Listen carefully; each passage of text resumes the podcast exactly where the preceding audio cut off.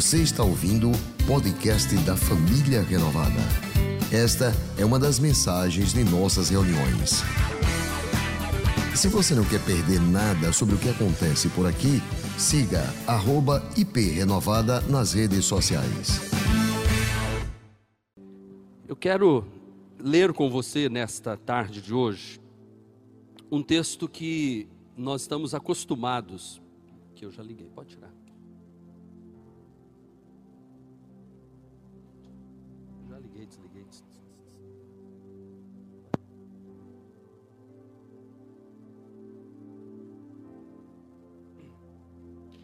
Obrigado, obrigado, querido. Eu li um texto da Bíblia que eu confesso para vocês que eu disse a referência está errada. A referência deste versículo está errada. Porque este é o Salmo primeiro. Porque eu sempre li este texto no Salmo primeiro. Bem-aventurado o homem que não anda segundo o conselho dos ímpios, nem se detém no caminho dos pecadores, nem se assenta na roda dos escarnecedores, antes tem o seu prazer na lei do Senhor, na sua lei medita de dia e de noite, pois ele será como árvore plantada junto a ribeiros de águas, que dá o seu fruto na estação própria, cujas folhas não caem e tudo quanto ele faz prospera. E aí, eu lendo Jeremias, eu disse: tem alguma coisa errada. Fui conferir, e não é que estava certo. Eu não sei se foi Jeremias que copiou do salmista ou foi o salmista que copiou do Jeremias. Preciso descobrir lá quem escreveu primeiro, não é? Mas eu sei que duas vezes na Bíblia diz assim: olha, bendito o varão que confia no Senhor. Quantos aqui confiam no Senhor? Digam amém. Levante a sua mão e já comece a declarar: Eu confio no Senhor. Diga: Eu sou bendito, eu sou bem-aventurado, eu sou feliz, eu confio no Senhor. Feche os olhos e diga: Eu confio no Senhor. Diga: Minha esperança está no Senhor. Diga: Eu sou como árvore plantada junto às águas, que estende as suas raízes para os ribeiros e não receia quando vem o calor, mas a folha fica verde, e no ano da sequidão, não se afadiga, nem deixa de dar fruto. Amém. Aplauda ao Senhor bem forte. Assim é todo aquele que confia no Senhor. Eu estou sem retorno aqui, tá, gente? Assim é todo aquele que confia no Senhor. Nós somos daqueles que não se desesperam, ainda que a figueira não floresça, ainda que o produto da oliveira minta, como diz o profeta Abacuque, ainda que nos currais não haja gado, todavia eu me alegrarei no Senhor. Esperar em Deus, confiar em Deus. E o segredo da vida de vitória para o cristão é a oração. E é por isso que nós estamos agora na oração da vitória o nosso culto era denominado Noite da Vitória. E como agora é manhã, tarde e noite, então agora é oração da vitória. De manhã, de tarde, de noite. Alguns irmãos até estão dizendo, pastor, faz o culto às seis da manhã também. Eu falei, amém. Se você quiser vir, eu estou aqui pronto para pregar para você às seis, às nove, às dezesseis, às vinte horas, quando tiver liberado. Eu sei de uma coisa: o Senhor está nos empurrando para fazer mais. Gostei da frase que o pastor Jeter usou aqui, toda vez que o pastor Jeter ministra, toca o meu coração, porque ele disse que, é, como é que é? é grandes, é, grandes lutas se tornam grandes vitórias, e pequenas lutas se tornam grandes fracassos sem Deus. Puxa, isso, isso marcou meu coração ali, eu já gravei, não esqueço mais. Eu quero dizer para você que estas grandes lutas que nós estamos enfrentando, culminarão em grandes vitórias porque nós confiamos no Senhor. Cadê as palmas desse povo que acredita nisso? Nós confiamos no Senhor. Nós confiamos no Senhor, a nossa esperança está no Senhor. Provérbios capítulo 3, no versículo de número 5, diz assim: leiam comigo: confia no Senhor de todo o teu coração. Não, agora chegou o som aqui. É, tem que ligar, né? No começo do culto. Confia no Senhor de todo o teu coração e não te estribes no teu próprio entendimento. Vamos juntos? Agora ficou alto, muito alto, viu, Júnior? Vamos juntos. Confia no Senhor de todo o teu coração e não te estribes no teu próprio entendimento. Reconhece-o em todos os seus caminhos e ele endireitará as suas veredas. Nós não estamos neste lugar para outra coisa senão para dizer: nós confiamos no Senhor. Nós vamos alcançar vitória. Quantos aqui desejam ter vitória? O atleta, ele não treina, ele não se esforça pensando na derrota, ele faz todo o exercício físico, toda a dieta balanceada, todas as horas de sono bem controlada. O atleta faz tudo isso. O apóstolo São Paulo diz que todos os que competem nos jogos se submetem a um treinamento rigoroso, a fim de quê? alcançar a vitória, para alcançar um prêmio. O desejo do médico é ver o seu paciente curado. Todo médico quer ter êxito no tratamento. O cirurgião, quando começa uma cirurgia, ele está ali se esmerando porque ele quer chegar ao final da cirurgia e quando ele está saindo da sala de cirurgia, limpando a mão, e encontra a família aflita do lado de fora esperando, e ele, o que ele mais quer dizer assim, a cirurgia foi um sucesso, eu, nós fomos vitoriosos nesta cirurgia.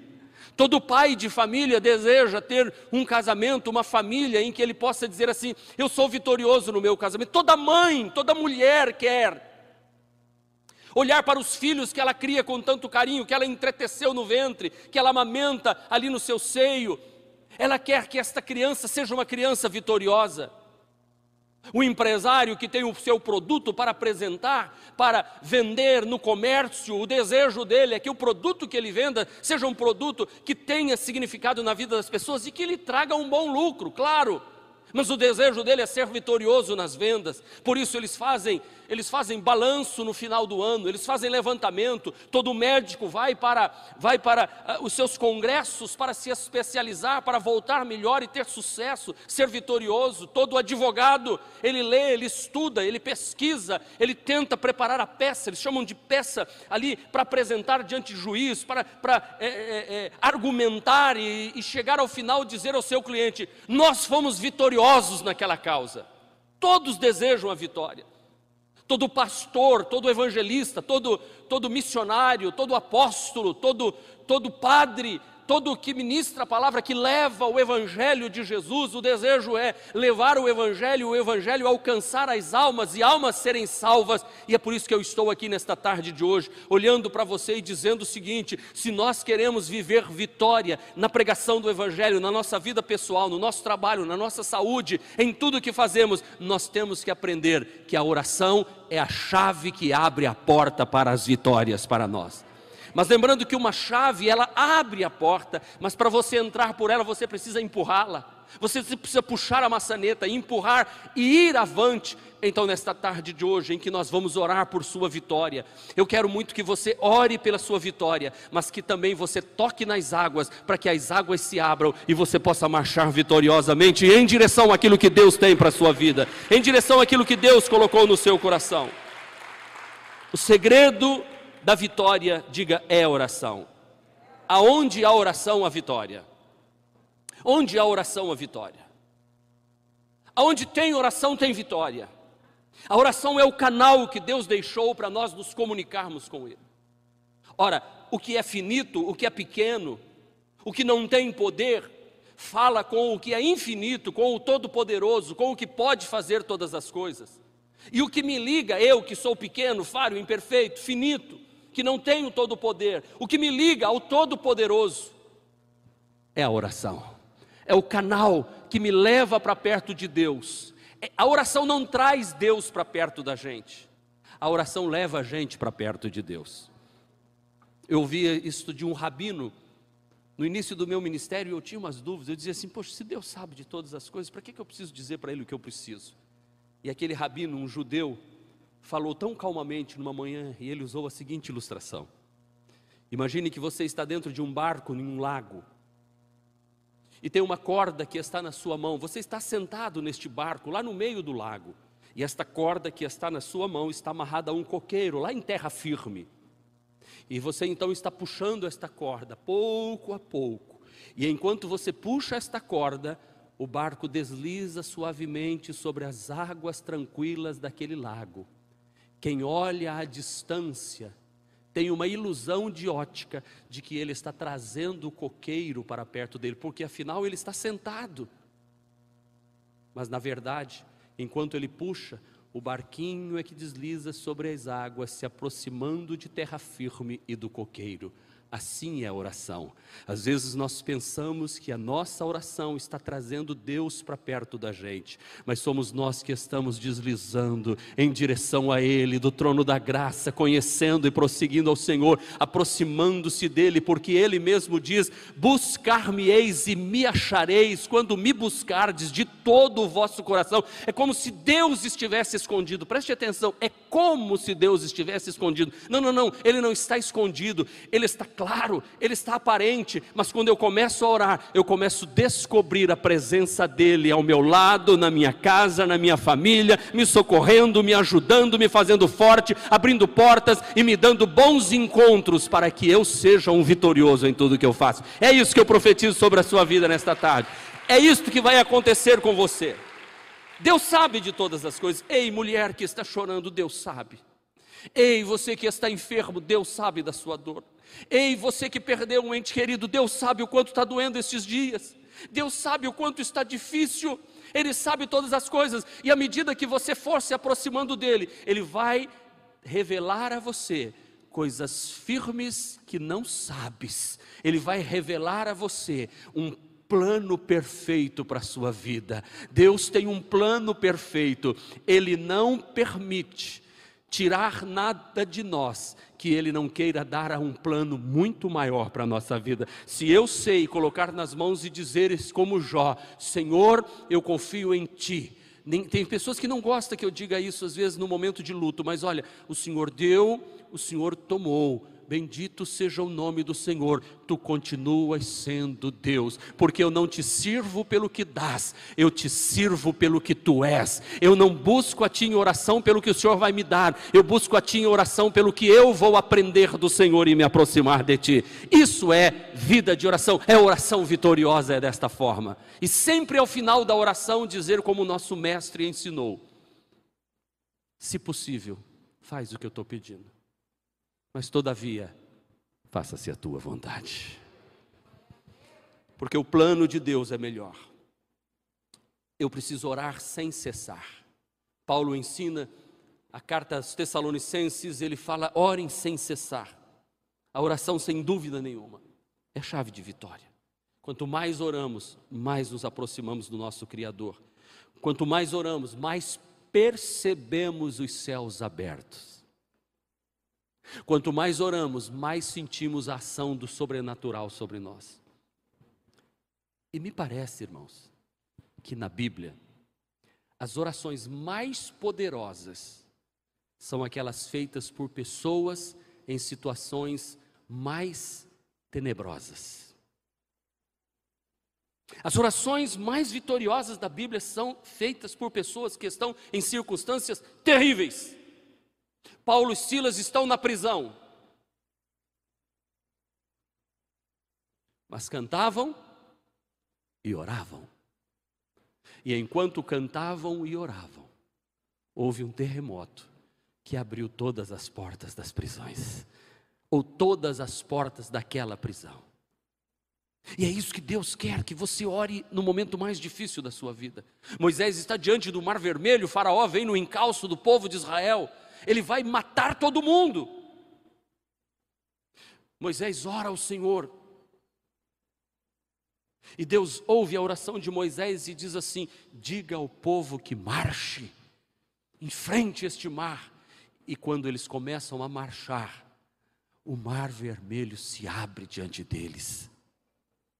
Quando Sansão está velho, cego, zombado pelos filisteus, ele faz uma oração de vitória diante de Deus e diz: Deus, me dá a força no final da minha vida, e com a força que Deus deu a ele, uma força descomunal, é a força que Deus vai dar a você, é a força que Deus está dando a você, é a força que virá sobre a sua vida. Ele então moveu as colunas de um templo, um, um templo que cabia mais de 10 mil pessoas, estavam ali dentro, e ele pegou a coluna e empurrou uma coluna para um lado, empurrou a coluna para o outro, e um, todo aquele aquele coliseu veio abaixo, ruiu tudo por terra. A oração daquele homem foi ouvida diante de Deus. O profeta Elias está diante dos profetas de Baal e tem dos 450 profetas de Baal, 400 profetas de Azera, são, são 850 homens contra um. Mas este um faz uma oração simples e rápida e diz: Senhor, mostra o teu poder para este povo. E é esta oração que eu tenho feito nestes dias: Senhor, Aracaju precisa saber que existe um povo sério, que acredita em Deus, que ora a Deus e que invoca o nome do Senhor. Senhor, mostra o teu poder e manda fogo dos céus e faz milagres em nosso meio. Seja a minha oração como um incenso diante de Deus, e o levantar das minhas mãos como uma oferta da tarde, diz o salmista. Que a minha oração cheire bem diante de Deus. Que Deus sinta o cheiro da minha oração vitoriosa diante dEle. A oração do justo pode muito em seus efeitos. Hoje Deus te trouxe aqui, mulher, para dizer que você precisa ousar pedir mais. Ei, eu quero dizer para você: Deus quer que você peça mais. Deus quer que você acredite mais. Deus quer que você sonhe mais. Deus quer que você peça grandes coisas de Deus e espere grandes coisas de Deus. Esta tarde você está sendo desafiado a fazer a oração vitoriosa. E comece a perceber como as coisas vão mudar ao seu redor. A oração tem, tem poder, porque olha, nós estamos vivendo dias de 2 de Crônicas, capítulo 7, versículo 14. Como nós precisamos disso, e eu quero convidar você para daqui a pouco fazer isso que diz 2 de Crônicas 7, 14. Isso aqui tem sido para mim um, o meu, o meu alimento diário. Este texto de 2 Crônica 7,14 está sendo para mim uma bússola para me guiar nestes dias. Eu tenho me baseado aqui quando recebo notícias estarrecedoras do que tem acontecido na nossa cidade. Eu me guio por aqui.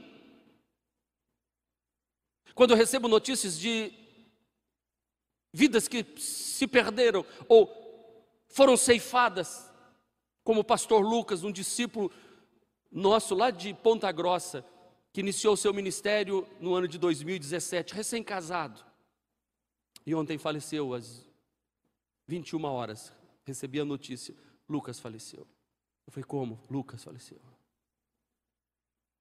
E nesta hora, ontem eu disse, 2 de Crônicas 7,14, postei para os pastores do Brasil: se o meu povo que se chama pelo meu nome se humilhar e orar, Repita comigo: se o meu povo que se chama pelo meu nome se humilhar e orar. De novo, se o meu povo que se chama pelo meu nome se humilhar e orar, diga mais uma vez: se o meu povo que se chama pelo meu nome se humilhar e orar, buscar a minha face e se afastar dos seus maus caminhos, dos céus eu ouvirei, perdoarei o seu pecado e curarei a sua terra. Se o meu povo que se chama pelo meu nome se humilhar e orar, nós estamos aqui para orar nós estamos aqui para nos humilhar, nós estamos aqui para nos convertermos dos nossos maus caminhos, nós não estamos aqui para dar ordens para Deus, não estou aqui para uma reunião de autoajuda na igreja, estou aqui dizendo que pecado tem que ser tratado como pecado, que pecado tem que ser confessado, pecado tem que ser abandonado, pecado tem que ser reparado, pecado tem que ser lançado fora, o sangue de Jesus perdoa, mas nós precisamos nos humilhar, pedir perdão pelo que tem acontecido na nossa nação, pelos pecados que o povo brasileiro tem cometido diante diante de Deus, com carnavais de zombaria com Deus, onde Satanás arrasta um Cristo pelas ruas de, de, do Rio de Janeiro. O povo brasileiro precisa se arrepender. Nós, eu vou falar de pastores, nós pastores no Brasil, precisamos orar, se humilhar e se arrepender dos pecados e voltar a Deus para Deus curar a nossa nação. Estamos vivendo dias em que, segundo de Crônicas 7,14, é uma realidade para nós. O mundo está sofrendo, e se orarmos, o Senhor haverá de intervir poderosamente. Se você crê nisso, eu quero convidar você agora para junto comigo se humilhar, porque quando nós nós vamos à oração com auto-humilhação, com a cara no pó, quando nós entregamos a nossa vida diante do Senhor com humildade, a vitória vem. Daniel orou dizendo: "Perdoa o pecado do povo de Israel e perdoa o meu pecado e leva-nos de volta para Jerusalém depois de 70 anos".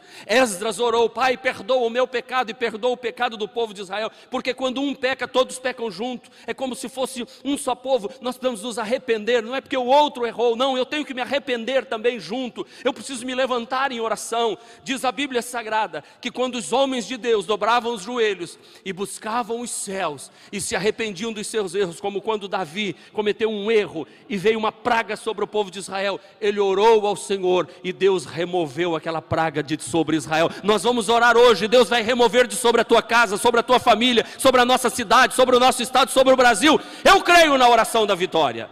Eu creio na oração da vitória. Eu creio que Deus pode fazer. Olhe para mim, escute o que eu vou lhe dizer. Quando tudo parecer perdido, não desista de continuar orando. Quando tudo parecer que não vai dar certo, não cruze os braços. Pelo contrário, levante as suas mãos aos céus. O povo de Israel iria enfrentar a sua primeira batalha depois que saiu do Egito. O Jeter falou da primeira batalha depois que passaram o Rio Jordão sob o comando de Josué. Eu quero falar sobre a primeira batalha depois que saíram do Egito sob a mão de Moisés. Moisés chamou Josué, o seu líder, o seu general de guerra, e disse: Vá lutar contra os Amalequitas lá embaixo, porque nós temos que passar por eles. E eu vou subir no monte para orar. Diz a Bíblia que enquanto Moisés mantinha suas mãos levantadas, Josué lutando lá embaixo, não com armas de guerra, mas com cabo de vassoura, com cabo de enxada, com rastelo, com foice. Porque eles não tinham armas de guerra, eles não tinham espada ainda. Mas enquanto Moisés orava com as mãos levantadas, Josué vencia a batalha lá embaixo. Então Arão e Ur se colocaram um do lado do outro de Moisés e sustentaram as mãos de Moisés em oração. É isso que eu estou convidando você a fazer nesta tarde, para orarmos juntos em nome de Jesus para que nós vençamos os amalequitas do inferno que se levantam contra o povo de Deus, para lutarmos contra este vírus maligno que vem contra nós. O Salmo 107 diz assim: Na sua aflição clamaram ao Senhor. Eu quero que você receba este texto, você que está em casa e você que está aqui, abra teu coração agora. Escute, se possível, até feche os seus olhos. Na sua aflição clamaram ao Senhor e ele os tirou da tribulação em que se encontravam. Ele reduziu a tempestade a uma brisa e serenou as ondas. As ondas sossegaram, eles se alegraram e Deus os guiou ao ponto almejado. Diga amém por isso, querido. Eu não sei se tem texto da Bíblia que explode dentro do meu coração. Eu gostaria que este texto explodisse dentro do seu coração na sua aflição clamaram ao Senhor, e Ele os tirou da tribulação. Quantos querem sair da tribulação aqui? Ele os tirou da tribulação em que se encontrava, reduziu a tempestade a uma brisa e serenou as ondas. O nosso Deus transforma a tempestade em brisa suave. Ele serena as ondas, as ondas sossegaram e eles, eles se alegraram. E Deus os guiou ao porto almejado. Eu não sei se você vai ter coragem ou tem facilidade para fazer isso. Se não tiver, não tem problema. Eu quero dobrar os joelhos junto com você nesta tarde e fazer a oração de vitória, humilhando-se diante de Deus. Se você quiser e puder, se não ore em pé ou ore sentado, vamos falar com Deus neste momento. Vamos fazer a oração da vitória neste momento, Pai. Em nome de Jesus, nós nos arrependemos agora, Senhor dos nossos pecados, eu peço perdão, em nome de pastores, eu peço perdão diante do Senhor, perdoa o pecado, Senhor. Perdoa, Senhor, o povo evangélico do Brasil. Perdoa, Senhor, as falhas, os erros que temos cometido. Eu me arrependo diante do Senhor de todo o erro, de toda falha. Eu peço ao Senhor humildemente que o Senhor venha com teu Espírito Santo nos ajudar a enfrentar esta tempestade, transforma esta tempestade, Senhor em Senhor, ondas serenas, meu Pai, e guia-nos seguramente. Eu peço, meu Deus, pelo povo brasileiro, como brasileiro, eu me arrependo dos pecados do povo brasileiro, eu peço perdão ao Senhor e que o Senhor envie a tua mão forte e poderosa, repreendendo este vírus do nosso país, repreendendo do mundo este mal, como ser humano que habita o planeta Terra, como um terráqueo. Eu peço perdão pelo, pelos pecados do povo deste planeta Terra, Senhor, e peço, Senhor, humildemente, tira este vírus, Senhor, leva ele embora, Pai, destrói ele com a tua mão forte e poderosa, não deixe ele ceifar a vida de crianças, de jovens ministros, pastores, de pais de família, de esposos, de pais amados, mães amadas, em nome de Jesus eu repreendo sobre estes homens e mulheres que aqui estão, que estão, Senhor, muitos enfrentaram luto, muitos estão atravessando um momento difícil, Senhor, traz, Senhor, para a economia do nosso país, produtividade ao nosso país. Eu profetizo agora sobre o teu povo sobre a tua igreja milagres sobrenaturais. Nós nos humilhamos diante desse Senhor. Traz cura, Senhor. Traz libertação para o Brasil. Traz para Aracaju. Traz para Aracaju. Traz para Sergipe. Traz para a família renovada. Traz para minha casa. Traz para minha vida. Assim eu oro, meu Pai, em nome do Senhor Jesus Cristo e profetizo sobre todos aqui e os que nos acompanham em casa que dobrar os joelhos também. Milagres da parte de Deus. Em nome de Jesus. Este foi mais um podcast da Igreja Presbiteriana Renovada de Aracaju. Favorite e compartilhe essa mensagem com outras pessoas.